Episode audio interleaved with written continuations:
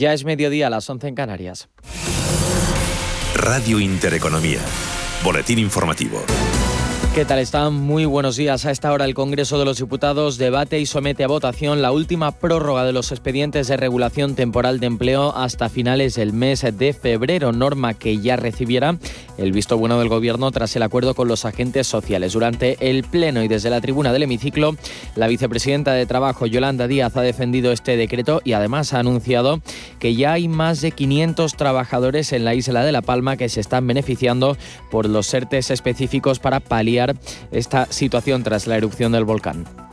De hecho, ya un total de 65 empresas de La Palma se han acogido a estos ERTE específicos, protegiendo en este momento a 514 personas trabajadoras. Poco antes también se ha debatido en ese mismo escenario la convalidación del decreto del Gobierno para contener la subida de la luz en la factura final de los consumidores, norma que recordamos contempla el polémico recorte de los beneficios extraordinarios de las eléctricas y que el Gobierno estaría dispuesto a completar con medidas adicionales tal y como ha reconocido la vicepresidenta energética, Teresa Rivera. En las próximas semanas esperamos poder completarlo con medidas adicionales que garanticen la cobertura a través de contratos bilaterales y precios razonables previos a la espiral del gas natural para la industria, reforzando simultáneamente la posición de los consumidores vulnerables acogidos al bono social. Y precisamente la crisis energética con el encarecimiento de los precios de la energía es uno de los principales factores en los que radica la subida histórica del IPC durante el mes de septiembre. Ya en el terreno macroeconómico les recordamos que el Instituto Nacional de Estadística de nuestro país ha ratificado ese repunte de la inflación en el noveno mes del año hasta un 4% en su tasa interanual después de escalar siete décimas con respecto al mes de agosto. De tal manera suben los precios hasta el nivel más alto desde septiembre de 2008. Un dato que ha comentado aquí en los micrófonos de Radio Intereconomía Roberto Ruiz Soltes, director de estrategia de VS.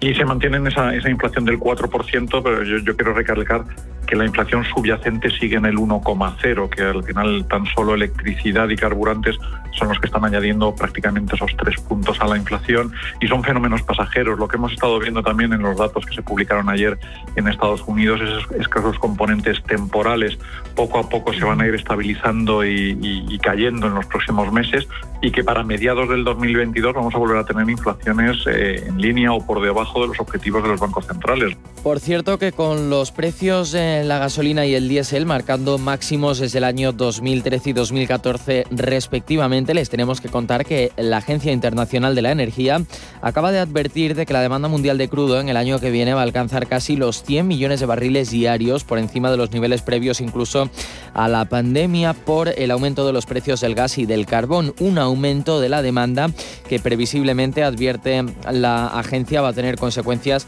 en los precios de los carburantes. Si nos fijamos ya en los mercados financieros que a media sesión continúan subiendo en el viejo continente. Sube el Eurostock 50 un 1,17% y sube ya más de un punto porcentual el IBEX 35 que busca ese soporte de los 9.000 puntos. Hasta ahora el selectivo español cotiza en los 8.976,3 puntos. De hecho, es el segundo índice europeo que más está subiendo en tiempo real. Subida que radica principalmente en grupos eh, como IAG, arriba un 3,70%, el grupo de aerolíneas en segunda posición, Iberdrola arriba un 2,83% y Endesa en tercera posición que sube un 2,72%.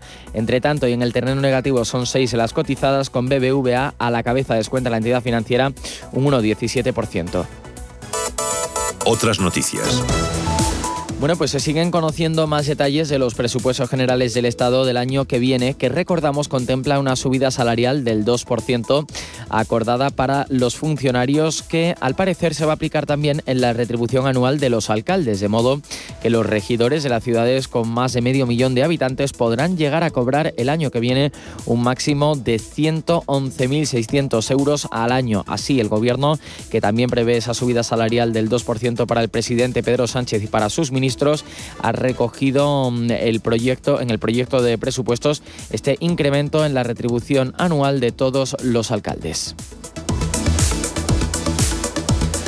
También hemos sabido esta mañana que las cuentas públicas van a incluir una ayuda de hasta 100 euros para familias con hijos que perciben el ingreso mínimo vital o que tengan ingresos económicos bajos. Una información con la que nosotros nos despedimos. Ya saben, les dejamos con la programación habitual de Radio Intereconomía. El repaso a la actualidad volverá puntual a esta sintonía en poco menos de una hora.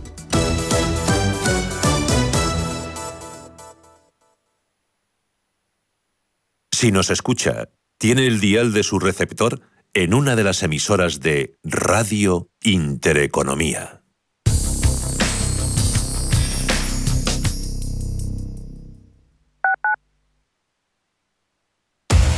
Somos aquello que siempre quisiste ser.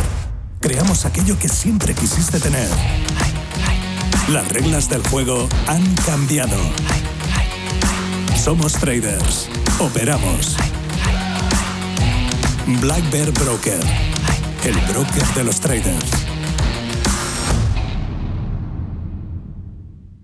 El riesgo de exclusión social afecta a uno de cada tres menores en España. En la Fundación La Caixa facilitamos herramientas, metodologías y recursos a miles de entidades sociales que luchan por dar oportunidades a las personas que más lo necesitan, para que éstas puedan desarrollar todo su potencial.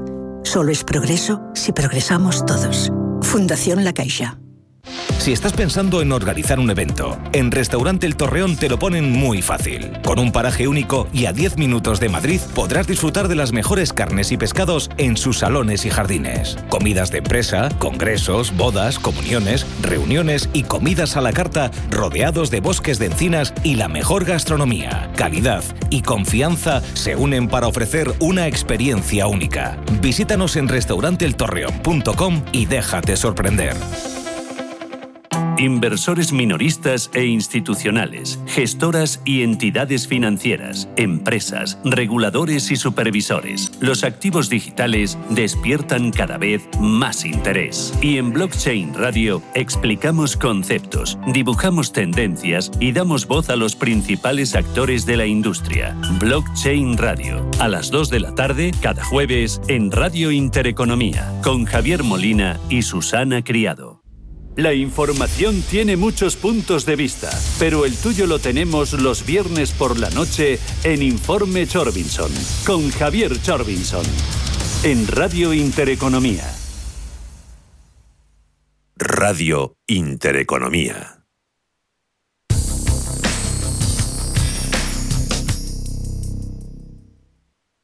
Empezamos edición de jueves a media sesión viendo qué ha pasado, qué ha sucedido en esta mañana. Queremos saber la actualidad, conocerla, luego centrarnos en los mercados y el análisis que llega con Darío García, analista de XTV, también en tiempo de tertulia. Reflexionamos sobre la actualidad político-económica y lo hacemos con Eduardo Irastorza, profesor de OBS Business School, y con Miguel Córdoba, profesor de Economía y Finanzas.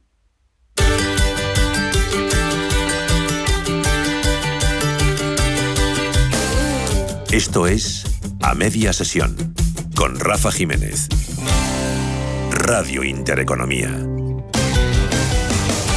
A partir de la una analizamos desde un punto de vista joven y político la última convención del Partido Popular, el Congreso del PSOE, así como la negociación de los presupuestos generales del Estado, entre otros asuntos, y lo hacemos con el Coordinador Nacional de Nuevas Generaciones en España. Luego de gestión y de las mejores prácticas empresariales hablamos, lo hacemos con el Club de Excelencia en Gestión, una asociación empresarial independiente sin ánimo de lucro que se dedica a mejorar la gestión y los resultados corporativos de las organizaciones. A la una y media, repaso de mercados. Acto seguido, empezamos media hora que vamos a dedicar a la logística y las empresas que a ella se dedican. Primero vamos a charlar con Javier Domínguez, responsable para el sur de Europa de LPR, líder en un elemento fundamental en la logística un elemento como son los palets.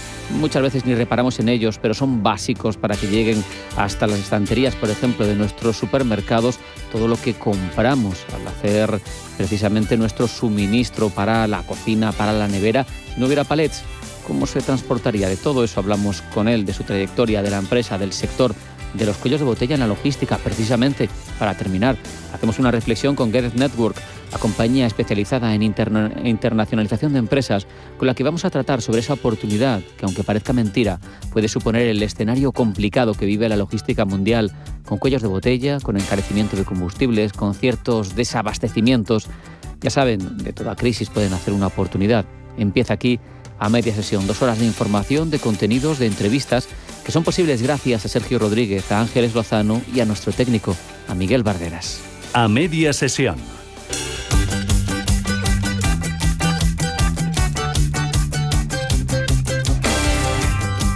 Dicen que es coyuntural, pero aquí sigue subiendo. El IPC lo ha hecho un 0,8% en septiembre en la comparación mensual, pero la interanual, la que compara año a año, sube hasta el 4%, siete décimas por encima de agosto y la cifra más alta en 13 años.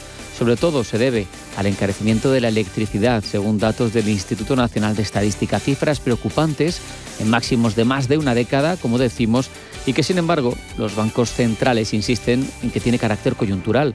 Es una tesis a la que se apuntaba aquí en Capital Intereconomía Roberto Ruiz Soltes, director de estrategia de VS y se mantiene esa, inflación del 4%, pero yo, quiero recalcar que la inflación subyacente sigue en el 1,0, que al final tan solo electricidad y carburantes son los que están añadiendo prácticamente esos tres puntos a la inflación y son fenómenos pasajeros. Lo que hemos estado viendo también en los datos que se publicaron ayer en Estados Unidos es, que esos componentes temporales poco a poco se van a ir estabilizando y, cayendo en los próximos meses y que para mediados del 2022 vamos a volver a tener inflaciones eh, en línea o por debajo de los objetivos de los bancos centrales.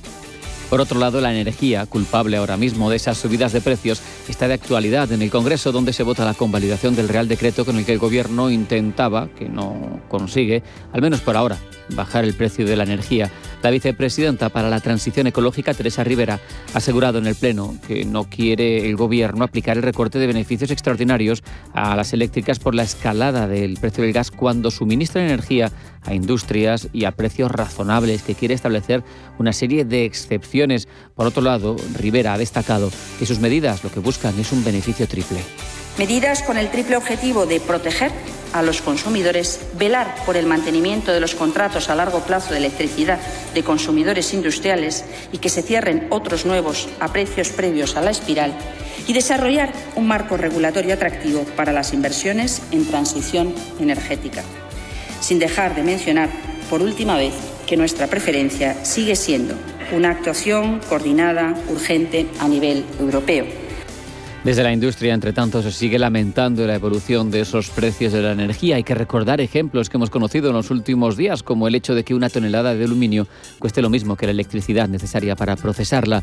Sobre los precios y, y en comparativa, nos ilustraba a su paso por Capital Intereconomía Fernando Soto, director general de AEG, Asociación de Empresas con Gran Consumo de Energía.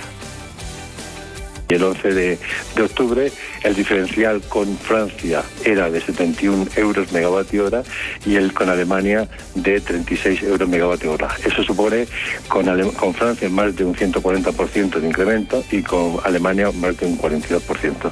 Es decir, tenemos un, un sobrecoste de suministro eléctrico que es lo que tenemos que atajar urgentemente. En 2019 ese diferencial era de 20-25 euros y aunque se ha aprobado un estatuto de consumidor no solo no se ha reducido ese diferencial, sino que se ha incrementado y estamos ahora en la cifra que te he comentado, entre 36 y 72 euros megavatio hora más caro que nuestros principales competidores. También tenemos en el Congreso, ya lo saben, se lo hemos contado, los presupuestos generales del Estado llegaban con unas expectativas de crecimiento del 7%, un petróleo a 60 dólares y esperando una inflación moderada. Y de momento no se dan ninguno de esos tres factores. Veremos cómo evolucionan. Las cuentas públicas, además, en pensiones, paro, funcionarios e intereses de la deuda, se gastan más de 5 de cada 10 euros del gasto total de esos presupuestos. En lo político, el Gobierno se dice abierto a todos y lamenta que en su opinión, la derecha se autoexcluya de todo esto. Es una decisión que también ha tomado la CUP, en este caso por un motivo contrario, por el rechazo de Moncloa al referéndum de autodeterminación en Cataluña. En cualquier caso, desde el gabinete, Félix Bolaños ha reconocido que estamos en un momento muy temprano de ese proceso de aunar apoyos. Garantizado no tenemos ningún apoyo en el presupuesto, eh, porque estamos hablando, porque los hemos presentado ayer, porque ahora empieza la fase de enmiendas y por tanto la fase de negociación y obviamente pues tenemos que intentar encontrar acuerdos. Nosotros en eso somos un gobierno de diálogo abierto al consenso y abierto a la negociación.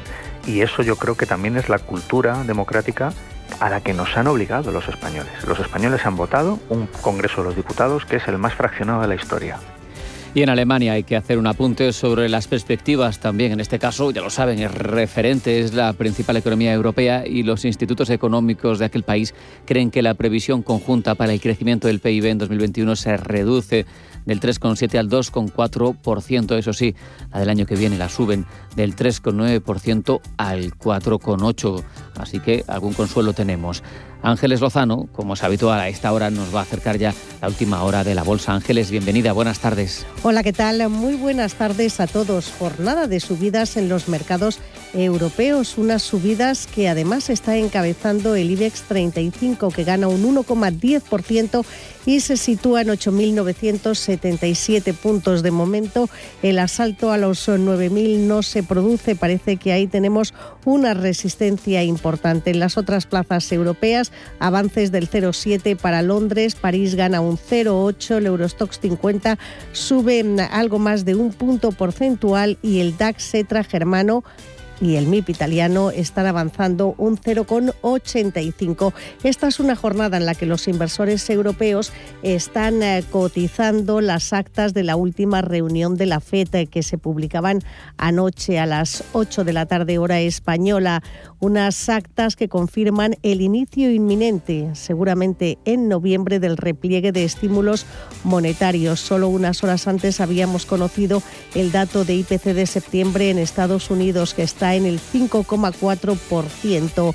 Seguimos muy pendientes de lo que está sucediendo en el mercado del petróleo porque las subidas del crudo están incrementando todavía más las presiones inflacionistas. El Bren vuelve a situarse hoy por encima de 84 dólares barril. Está subiendo un 1,2% y el West Texas de referencia en Estados Unidos también subió un punto porcentual y cotiza por encima de 81 dólares. Ayer veíamos una jornada muy negativa en España para los bancos. Hoy, mm, sin embargo, mm, están eh, rebotando con la única excepción de BBVA que se está dejando algo más de un 1%. Es el valor más bajista hoy dentro del selectivo español acusa los nuevos mínimos que registra la cotización de la lira turca. Recuerden que en Turquía tiene mm, muchos intereses económicos BBVA a través de su filial Garanti. También están cayendo los títulos de Almiral y de Naturgy. La gasista ayer se revalorizaba un 4% y baja un 0,75. Recuerden que mañana, como muy tarde, tenemos que conocer el resultado de esa OPA lanzada por el fondo australiano IFM sobre el 22,7% del capital de la compañía española.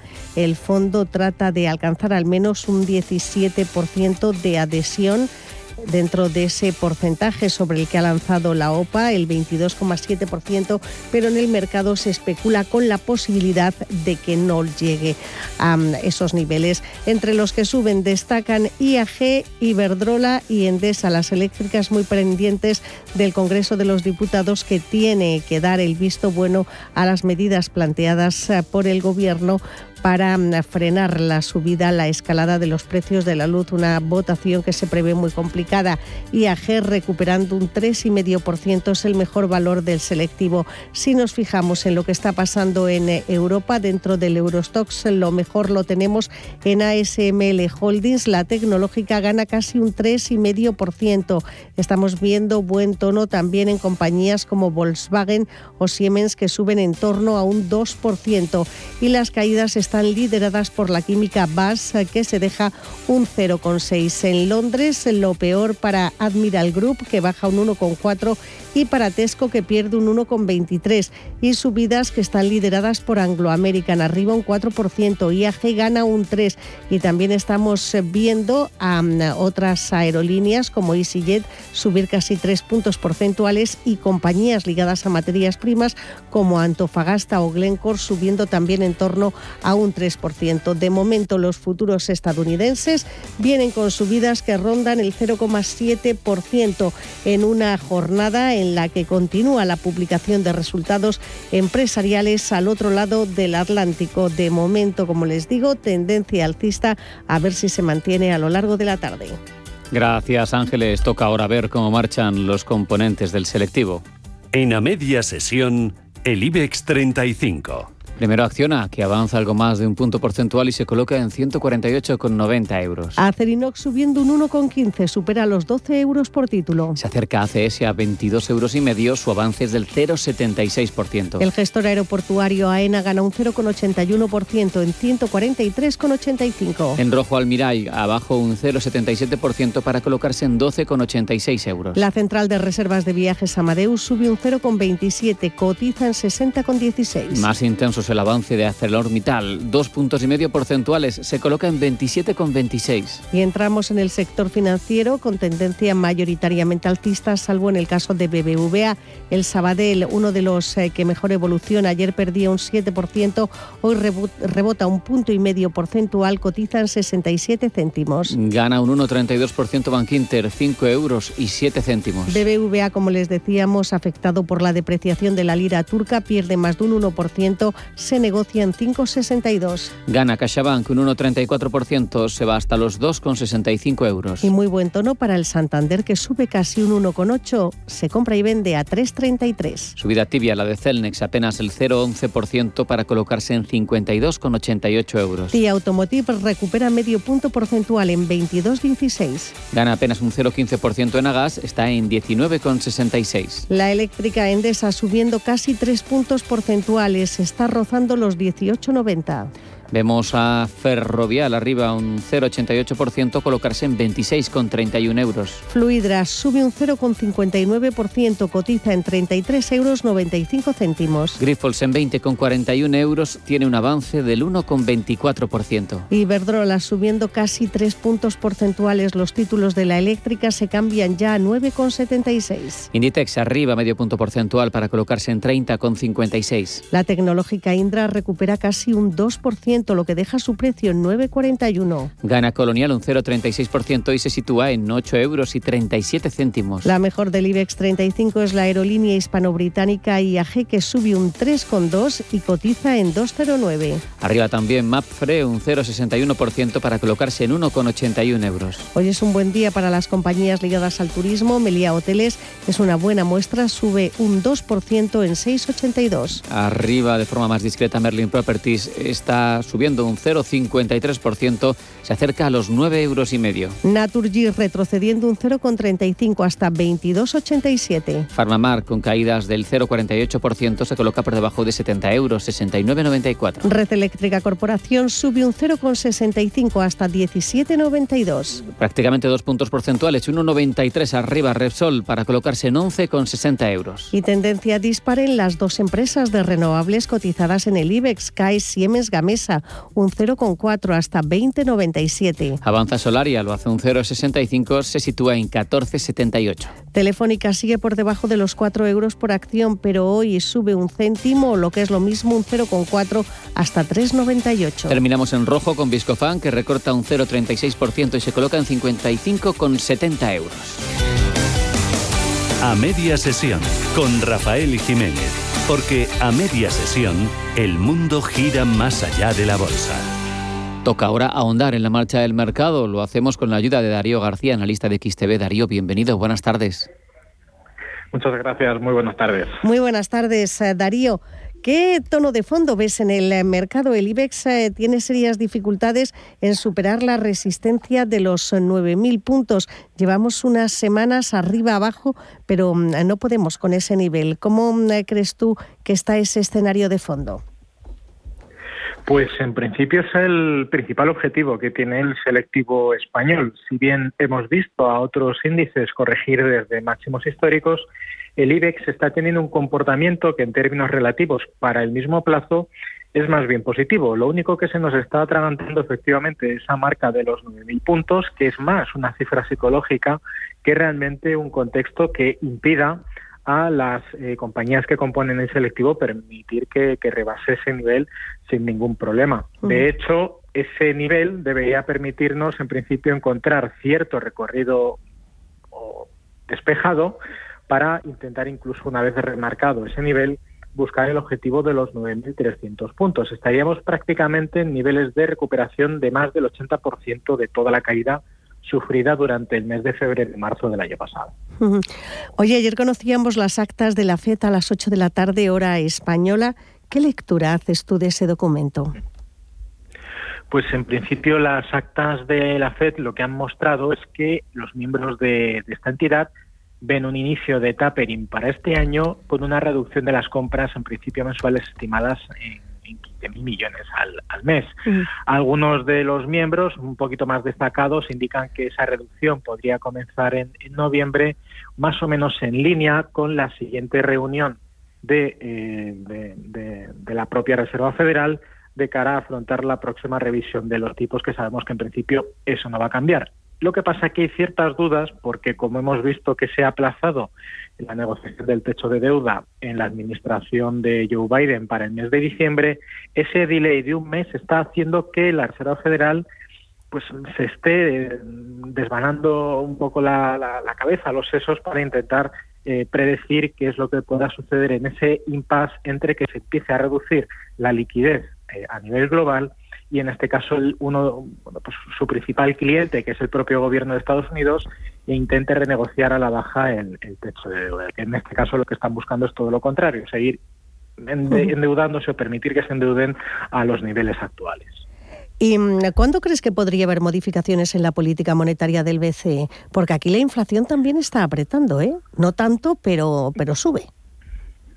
Desde luego. Lo que pasa es que mm, si atendemos a, a los eventos históricos de los últimos 20 años, sobre todo enfocados en eh, la crisis financiera del 2008-2009, normalmente el Banco Central Europeo es mucho más cauto y como sabe que los mercados son mucho más agresivos cuando la Reserva Federal realiza modificaciones en su política monetaria o el, resto de, gestiones de, de, este organismo, normalmente el Banco Central suele esperar a que la Reserva Federal dé el primer paso. Pero como el evento de la inflación está, en este caso, pesando eh, las diferentes geografías de una manera diferente o con una intensidad diferente, no sería descabellado pensar que en este caso el Banco Central Europeo adoptará medidas antes incluso de que lo hiciera la Reserva Federal. Pero en principio las estimaciones indican que no tendría por qué ser así.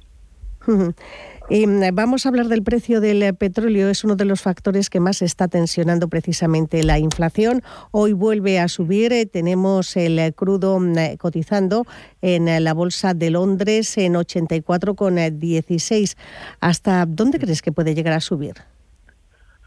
Pues en principio la perspectiva psicológica es que el primer objetivo se encuentra en el entorno de los 90 dólares, pero tiene una resistencia mm, cerquita o muy cercana, en torno a los 86,85, que son los niveles de máximos del año 2018 y que suponen un techo en principio a la cotización del barril que cotiza en Londres. ¿Por qué? Pues porque una vez rebasado ese nivel ya deberíamos enfocarnos en niveles incluso muy por encima de los 90 dólares, casi más cerca, podríamos decir, en un siguiente nivel psicológico que serían los 100. Pero como en este caso lo que está premiando es la situación respecto a la demanda de energía y hemos visto la escasez eh, o, el, o el 100% de la capacidad productiva de las renovables, que es lo que ha llevado a utilizar de nuevo fuentes de ciclo combinado como el gas natural y que también ha originado que el petróleo se esté usando como fuente de energía para los procesos industriales. Y no sería descabellado pensar que el primer objetivo, en torno a los 90, se pudiera alcanzar. En cualquier caso, las perspectivas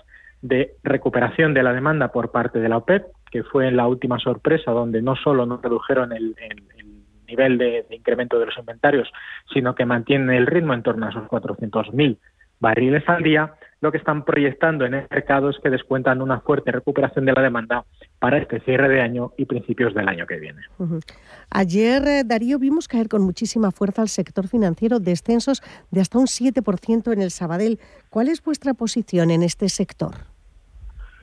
En el corto plazo es un sector muy sensible, lógicamente, a, las expectativas de, o del sentimiento inversor, pero teniendo en cuenta que ayer conocimos los datos de inflación de Estados Unidos, eh, sumado con otros eventos clave importantes que debemos tener muy en cuenta, si tuviéramos que hacer una recopilación de todo lo que a día de hoy está afectando a los mercados, pasaríamos desde la revisión a la baja del Fondo Monetario Internacional en el crecimiento de las principales economías, la situación inmobiliaria en China, que también tiene su deriva en el sector eh, financiero chino, que al final es un evento eh, global, el incremento del IPC en Estados Unidos con una recuperación del empleo mucho más lenta y ya no si nos, fuéramos aquí a Europa, pues estamos en una situación relativamente peor. Pues en este caso, los bancos en el corto plazo muy penalizados, pero con las perspectivas puestas en la recuperación del dividendo y aunque el Banco Central Europeo podría intensificar eh, las eh, medidas de valoración, como por ejemplo los capitales principales Tier 1, pues no supone más que bueno, pues, eh, fortalecer un sector cada vez más concentrado en, en empresas cada vez más grandes y que tienen una capacidad de negociación bastante importante. Por lo tanto, podríamos ver cierto freno precisamente por esas medidas del Banco Central Europeo, pero bueno, una situación donde se va a reducir la liquidez y los bancos van a tener que reactivar su negocio a expensas de incrementar sus niveles de, impagados, los famosos non-performing loans, que son un parámetro fundamental de los bancos muy importante a tener en cuenta, volveremos a ver una reactivación del negocio bancario y esto debería redundar en un incremento de los ingresos y por lo tanto de los beneficios. Oye, ¿qué esperas de la presentación eh, de resultados trimestrales? Ya ha comenzado en Estados Unidos, en pocos días en Europa, en España. ¿Las cuentas van a responder a las expectativas? Porque mm, comienzan a surgir muchas dudas. Hay signo mixto, habría que valorar sectores de manera individual, pero lo cierto es que si durante los últimos 18 meses hemos visto expectativas de resultados eh, con tendencia a la baja y ha habido una mejora de estos, porque al final el impacto es estimado ha sido menor del que finalmente se han publicado los resultados, hemos visto como algunas compañías en Estados Unidos que ayer presentaron resultados no solo han batido las expectativas, que ya estaban bastante deprimidas, sino que además han hecho una revisión al alza de su guía de ingresos y por lo tanto de sus objetivos para el cierre del año 2022, 2021, perdón. Por lo tanto, deberíamos ver en términos generales una tendencia a mejorar los resultados estimados y en la medida de lo posible, según los sectores y qué medidas hayan adoptado las compañías aprovechando el dinero barato de estos últimos 18 meses para reforzar su balance y, por lo tanto, proyectar o estimar mejores resultados para los próximos trimestres. Y ya para terminar, Darío, con todo lo que hemos contado, ¿qué recomendaciones, qué consejos dais a los, a los inversores? ¿Qué sectores os gustan? ¿De dónde creéis que hay que estar fuera, que hay que salir? Eh, es un poco complicado porque según la geografía en la que nos encontremos deberíamos tener una valoración diferente por el impacto sobre todo de las medidas exógenas a los propios mercados financieros, que son medidas regulatorias a través del ámbito político y eh, medidas de política monetaria a través de los organismos centrales. Teniendo eso en cuenta, cada vez más ser mucho, eh, va a ser más relevante y va a tener mucho más peso, afortunadamente, los fundamentales de las compañías. Y en estas proyecciones hemos visto cómo, por ejemplo, el sector eh, bancario español tiene muy buena proyección después de las medidas corporativas realizadas por algunas de las grandes, como por ejemplo el Banco Santander eh, o, el, BBVA. Nada que decir, por supuesto, de la situación eh, fiscal mucho más favorecida para, por ejemplo, el Banco Sabadell y el Banco Santander en el Reino Unido que con la recuperación del dividendo y esas perspectivas, lógicamente, de recuperación de la actividad eh, bancaria en cuanto a la contratación de productos financieros y demás, deberemos tener al sector financiero muy en cuenta, aunque algunas sobre todo en el ámbito industrial, a expensas de lo que suceda con los precios de la energía, la reactivación de la demanda, al fin y al cabo, es un factor agregado que debería favorecer en términos generales a las que mayor actividad industrial tengan. Pues con esto nos vamos a quedar. Darío García, analista de XTV. Muchísimas gracias, como siempre, por habernos acompañado en este análisis de mercados en a media sesión. Que tengas eh, un fantástico fin de semana. Ya empezará mañana por la tarde y hasta la próxima. Un abrazo. Igualmente, gracias. Un abrazo.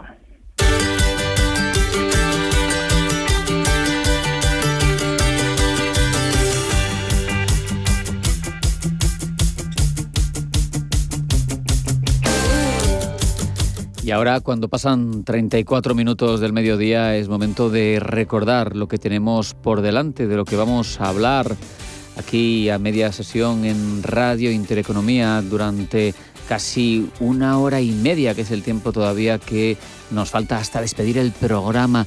Va a estar pleno de contenidos. Primero, en tiempo de tertulia, hablaremos de los presupuestos, de los precios de la luz, de un montón de cosas interesantes que están ahí para que las analicemos. Lo haremos con Eduardo Irastorza y con Miguel Córdoba. Después tendremos tiempo para reflexionar precisamente sobre todos estos aspectos económicos y políticos con la ayuda de Miguel Ángel Sastre a partir de la una de la tarde. Veremos con el Club de Excedencia en Gestión las recomendaciones que nos dan y las actividades que hacen. También hablaremos de logística con eh, la compañía líder en palets eh, LPR y veremos con Gedex Network cómo se puede aprovechar el cuello de botella de la logística que se está viviendo en algunos aspectos de forma dramática para encontrar una oportunidad de negocio. Antes de marcharnos al tiempo de tertulia y de tener una pequeña parada publicitaria, Recordamos que las auditorías energéticas son obligatorias para grandes empresas y que no hacerlo puede suponer multas de 60.000 euros por cada centro no auditado. Así que no hay que arriesgarse porque en NES contamos con amplia experiencia en la realización de auditorías energéticas de diferentes sectores y se han llevado a cabo más de 2.000 en los últimos cinco años. Recuerden, NES.es. A media sesión.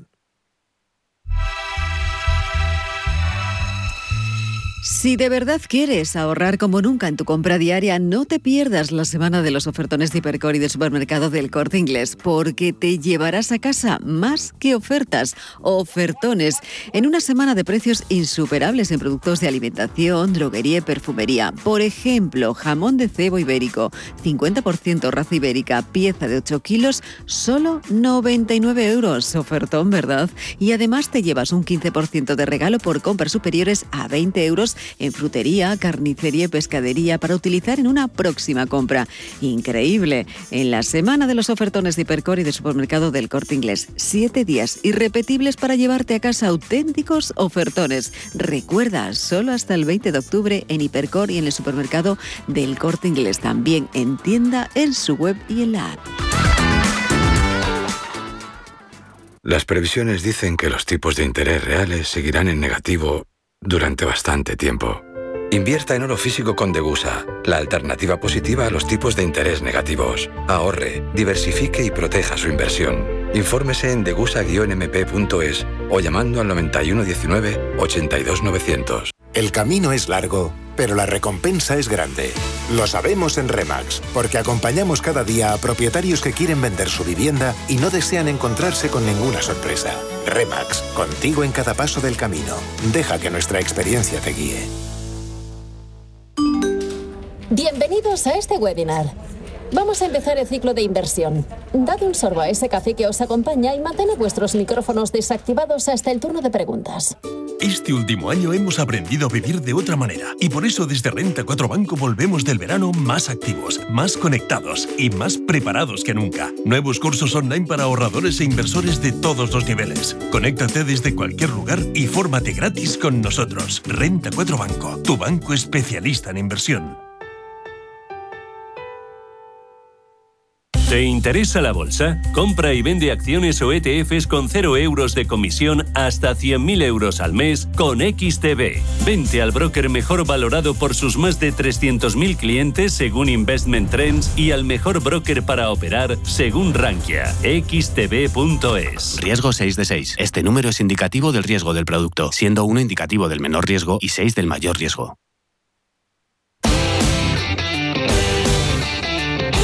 En a media sesión, la tertulia económica.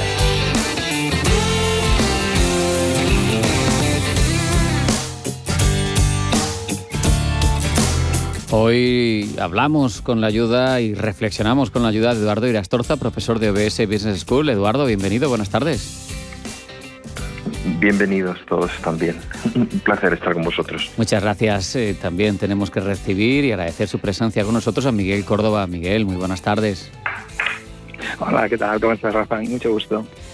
Vamos a empezar, Eduardo, por, por los precios. Siguen insistiendo los bancos centrales, muchos expertos, en que es una cuestión coyuntural, pero hoy lo que hemos visto es que el IPC sube en septiembre un 4%, máximos de, desde 2008, está ya en el 4% en tasa interanual, sobre todo dicen por luz y gasolinas. ¿Qué, ¿Qué impresión te causa recibir este dato? Pues es un dato que habla de una realidad preocupante y que a corto plazo no se vislumbra que la situación vaya a ser lo menos, porque la luz está subiendo, va a seguir subiendo, todo parece indicar que va a ser así, y la gasolina se suma a este afán recaudatorio, a esta necesidad de ingresos que tiene el gobierno para afrontar los presupuestos que ha planteado y al final es algo que está repercutiendo un poquito en los de siempre, ¿no? En los, el contribuyente, en el pagano de toda la vida que mm, paga su factura de la luz y paga su gasolina. Eh, la excusa de subir la luz mientras no se recogían impuestos eh, a través de la gasolina por aquello del confinamiento y todo esto, pues podía parecer ligeramente justificada, pero ahora ya es por todos los medios y a través de todos los canales eh, recibir ingresos, ingresos sustanciales. Eh, Miguel, ¿a ti qué te han parecido estas cifras? ¿Cómo, cómo las interpretas tú? Las de la inflación. Mira, eh, vamos a ver, yo mm, creo que efectivamente la importante siempre es la subyacente, que está en el 1% más o menos como de media ha estado en los últimos 5 o 6 años. Pero el problema está en que mm, en algunos momentos, en el pasado, ha habido momentos, subidas muy concretas, pues del petróleo o de, o de la luz o de eh, los alimentos frescos, bueno, mm, el aceite, me acuerdo una vez, subió el 17% hace dos o tres años, pero eran cosas puntuales. El parece que ahora vamos en plan tormenta perfecta, es decir, todo a la vez, todo lo que son suministros a la vez. Y me parece un poco raro. Eh, primero, que, todo tenga que subir a la vez. Yo, yo he analizado los últimos cuatro años de, consumo eléctrico en España y consumimos de media 22.000 gigavatios hora al, mes, pero, permanentemente. Es claro, la, la gente pone la luz con sus hábitos habituales, por tanto, no es que haya un incremento de demanda, porque no lo hay. Entonces, eh, si esto pasa en los demás países, eh, a mí parece bastante raro que se esté produciendo este tipo de fenómenos inflacionistas, eh, puede ser provocados por los productores, los grandes productores o lo que sea, y sobre todo, a lo mejor las compañías eléctricas están apuntando al carro. Vamos a ver, el déficit que tenemos nosotros al año en importación de electricidad, el medio ahora mismo, en el año 2021, son 384 gigavatios, que es el 1,79% de lo que consumimos habitualmente al, al mes.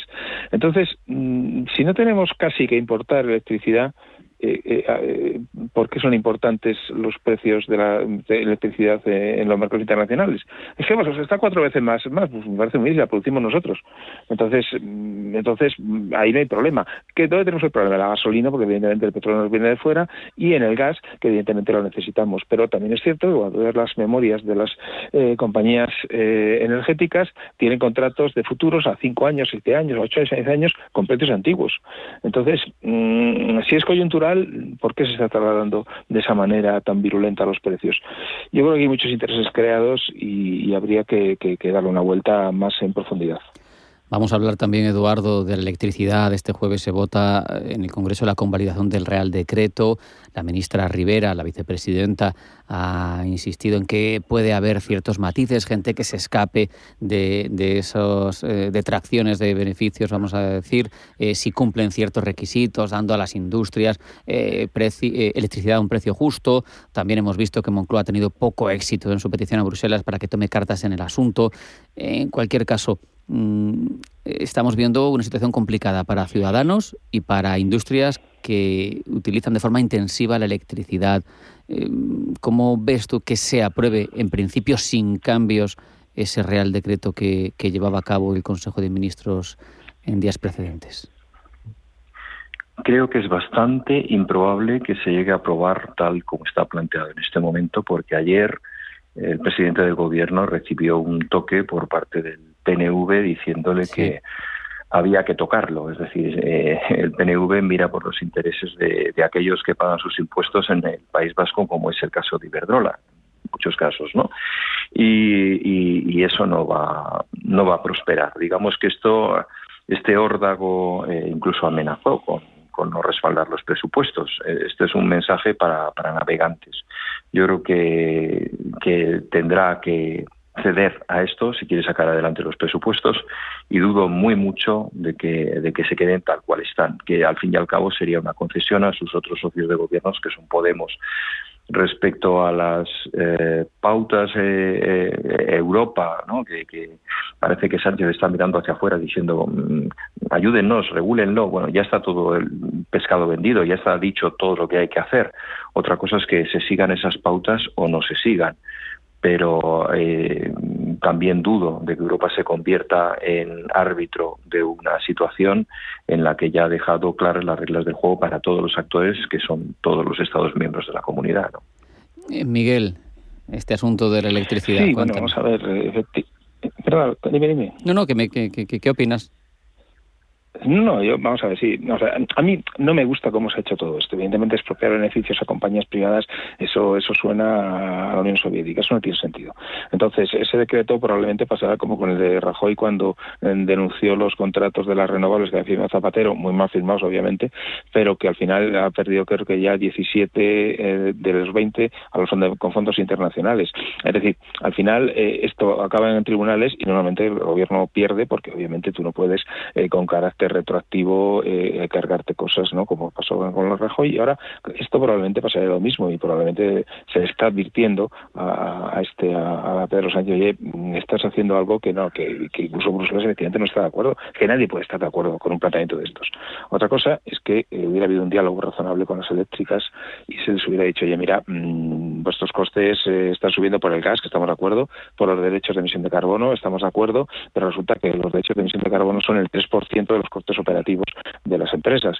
Y luego resulta que el gas eh, solamente va normalmente a las centrales de ciclo combinado, que son el 23% de la producción, eh, y que el consumo en la factura de la luz es el 40% de la factura, porque tiene la mitad de la factura es basurilla, que no tiene por qué estar influido por estas otras cosas. Es decir, hay unos porcentajes reductores muy importantes. Por eso yo cada vez que veo en los telediarios que es que se ha puesto a 200 y pico, a 300 y pico los mercados de electricidad internacional, mire usted, pero si es que eso nos tenía que afectar muy poco. Si las eléctricas han hecho, eh, han aprovechado, pues eso, que Pisuerga ha pasado por Valladolid y se han pasado a la hora de poder subir los precios, eso se tiene resuelto con diálogo. Eh, desgraciadamente es un, oligopolio con tres grandes empresas, y de la Naturgy y Endesa, y con un oligopolio, pues evidentemente es mucho más difícil que con un mercado atomizado. Pues si tienes unos costes de 10 y te suben a 11, no subes el precio del producto a 20. Mm, pero si es un oligopolio, pues es otra cosa. Claro. Eh, han salido en las respuestas de forma tangente, pero el hecho, Eduardo, como decíamos, es que los presupuestos generales del Estado llegaban al Congreso y lo han hecho con expectativas de crecimiento del 7%, con un petróleo de 60 dólares, que ahora mismo está en torno a 80, esperando una inflación moderada, que ya hemos visto que de momento no está moderada. Eh, ¿Qué impresión te causa a ti lo que ha llegado al Congreso, aunque eso tendrá matices? Lógicamente, a medida que se articulen unos apoyos que el propio Félix Bolaños hoy ha reconocido que todavía, todavía no tienen ninguno, dice, porque es de lo que se trata ahora, de negociar. ¿Cómo, cómo los ves tú, Eduardo? Pues mira, eh, yo creo que hay que empezar las cosas desde, desde su base y su base es un reconocimiento del escenario certero, preciso y que se adecue a un principio que se aplica siempre en contabilidad, que es el de prudencia contable. Es decir, yo no puedo establecer unos presupuestos imaginando una situación de bonanza que probablemente no se dé. Y si lo hago así, también tendré que considerar la situación menos optimista. Yo creo que eso de que se vaya a reducir la factura de la gasolina, que la situación vaya a ser de bonanza, que la pandemia de un día para otro desaparezca, o sea, estamos imaginando el mejor de los presupuestos para el mejor de los mundos. Yo creo que, ahí hay un optimismo eh, que no está justificado y menos aún cuando estamos hablando de cuentas, ¿no? De, insisto, el, viejo concepto de prudencia contable que nos enseñaban a todos eh, se está obviando de una manera flagrante. Creo que eso es, es, es, es muy eh, condicionante de lo que de lo que de lo que se va a hablar y de lo que se va a ver. Miguel. Bueno, el presupuesto yo creo que es impresentable, igual que el del año 2021. Evidentemente, como comentaba Eduardo, pues eh, unos supuestos que es que el mundo de la, Arcadia feliz, ¿no? Vamos a, yo sinceramente eh, esos aumentos de ingresos que van a tener en plan espectacular, pues me parecen eh, ridículos al margen de un aumento expansivo absoluto del gasto. Por, por, un detalle nada más. en los presupuestos dicen que va a subir el impuesto de sociedades la recaudación un 12%. Y, yo, yo no sé sé que descerebrado le he dicho eso al gobierno, porque, mira, eh, si tú tienes el año 2022-2021 con, con pandemia, eh, las empresas lo que han hecho es perder dinero, ¿no? Entonces, eh, tienen bases imponibles negativas, ¿no? Y las van a aprovechar para 2022 y 2023 la recaudación por sociedades va a ser la que es o la que va a ser, ¿eh? O sea, entonces que digas que encima va a subir un 12% es que me parece un insulto a la inteligencia de cualquiera.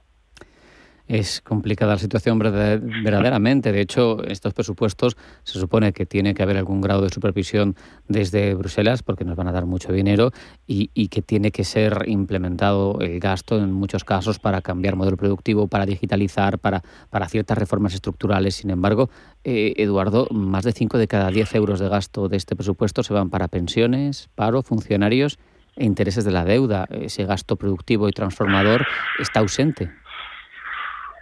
Totalmente, o sea, es, es, el dato es eh, demoledor.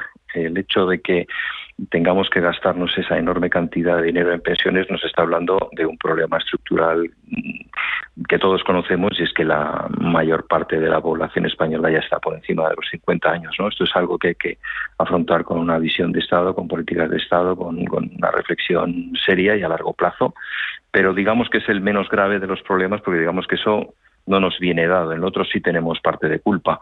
El hecho de que el año pasado se crearan más empleos funcionariales que no funcionariales, pues ya te está hablando de que realmente algo está fallando en, el modelo de Estado. Tendría sentido si fuéramos una, un modelo de Estado mm, socialista al viejo estilo comunista, en donde en donde todos somos funcionarios, ¿no? Pero, pero no es el caso. Esto es una economía libre de empresa y al final nosotros sostenemos a los funcionarios que son aunque a alguno no le guste escucharlo, los empleados del conjunto de la sociedad cumplen una función.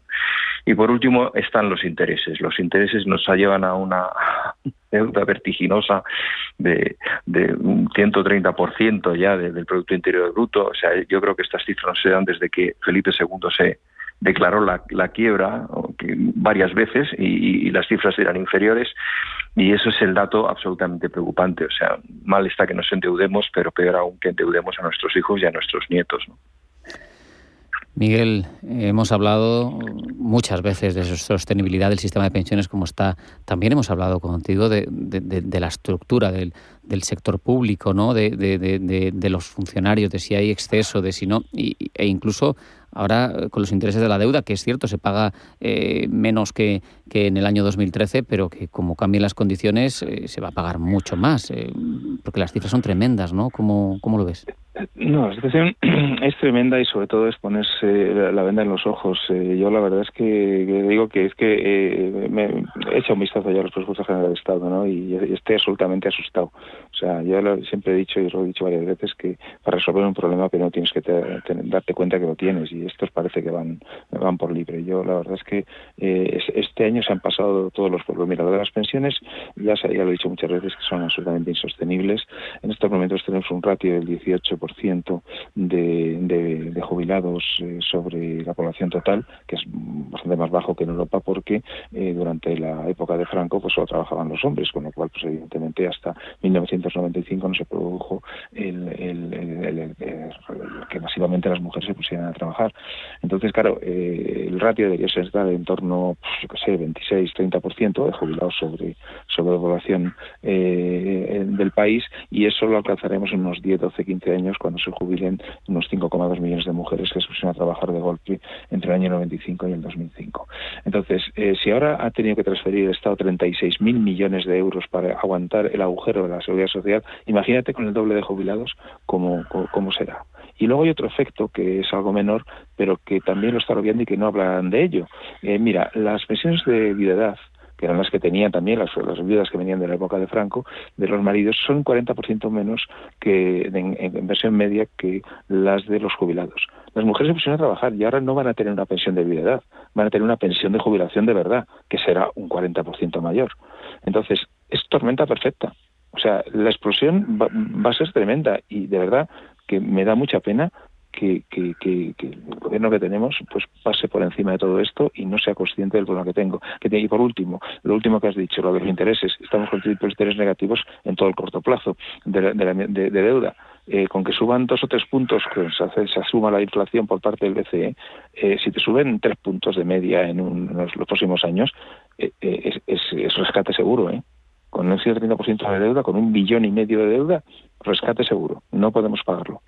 O sea, eh, Eduardo, también te parecería a ti que la circunstancia es así de grave, porque hay quien ha dicho esta semana que con estas cifras, si no tuviéramos ese doping, si no tuviéramos ese deus ex machina que supone el BCE y su determinación compradora eh, que no se satisface nunca, que sigue, eh, pues que estaríamos quebrados, que estaríamos en bancarrota. ¿Cómo lo ves tú? Efectivamente, el, horizonte habla de una posible bancarrota. Digamos que, en términos económicos ya hay razones más que sobradas para, para considerar eso, ¿no? Ese, ese, recurso que al que pues muchos estados han recurrido a lo largo de la historia. Eh, yo creo que lo ha señalado muy bien mi, mi compañero de tertulia, ¿no? Eh, realmente el gran problema no es que tengamos un problema, sino que no sepamos verlo ¿no? y que y que nada y que nada haga pensar que, vaya a ser de otra manera. Ese es el, drama. Decía Goethe que una pregunta bien formulada contiene la mitad de la respuesta. Si no nos hemos puesto de acuerdo en, ni siquiera en cuál es el problema, pues difícilmente vamos a dar con la respuesta. ¿no? Mm, hay que ser tan drástico. Tú has dicho que nos abocaríamos al rescate, pero eso es una quiebra, eso es una bancarrota, Miguel. Vamos a ver, eh, mientras estemos en Europa tenemos un paraguas, eh, pero lo que pasa es que tenemos que saber lo que es un rescate, es decir, la bancarrota es cuando estás solo y estás solo y entonces te desahucian, te quitan todo lo que tienes y tal. Yo creo que no, no es una bancarrota, es un rescate porque somos europeos y hmm. porque, bueno, pues oye, si se ha hecho con Grecia y se ha hecho con otros países, pues ya está, pero yo simplemente quiero recordaros dos o tres puntos de lo que pasó con Grecia. Lo primero que hicieron fue bajar un 30% de las pensiones y luego eh, de, tres de cada cuatro municipios los cerraron. ¿Eh? eh, bajar un 75% de los municipios, que gastan mucho. Nosotros tenemos ocho mil y pico municipios que no sé para qué tenemos tantos.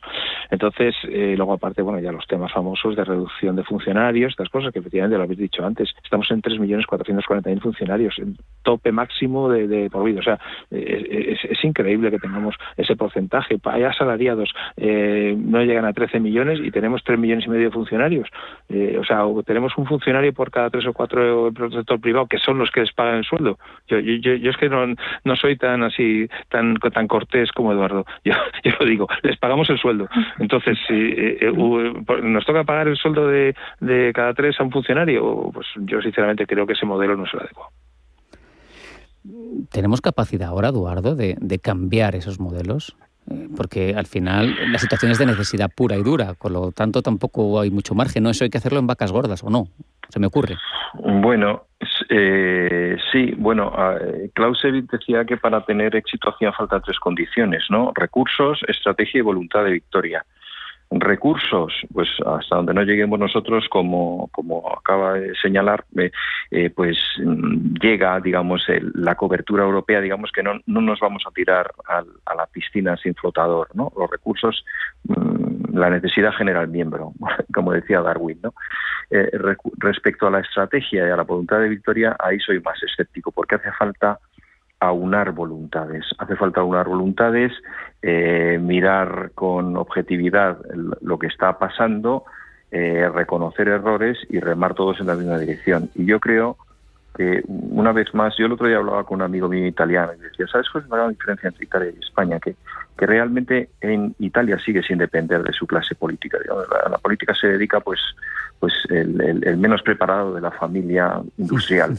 Aquí todo es política, absolutamente todo es política y eso pues nos lleva pues a, pues a ese clientelismo, a esa situación incómoda, a esa necesidad de, cubrir eh, eh, pues eh, los sueldos de personas metido prácticamente a dedo. Yo quiero romper una lanza por los funcionarios. Hay funcionarios de altísima preparación que hacen una, aportación valiosísima, pero no podemos olvidar de, las últimas incorporaciones de gente designada a dedo y que por el simple hecho de llevar una cantidad determinada de tiempo sin ninguna oposición, sin ninguna preparación como otro, un agravio comparativo para esos funcionarios de alta, de alta preparación, pues ya están ahí, e incluso reivindicando una subida de sueldo en un momento en el que nos vienen mal dadas. O sea, es, una, cosa absolutamente sorprendente cuando el resto de la población, la mayor parte no sabe si va a cobrar el mes que viene. Tú sabes que vas a cobrar.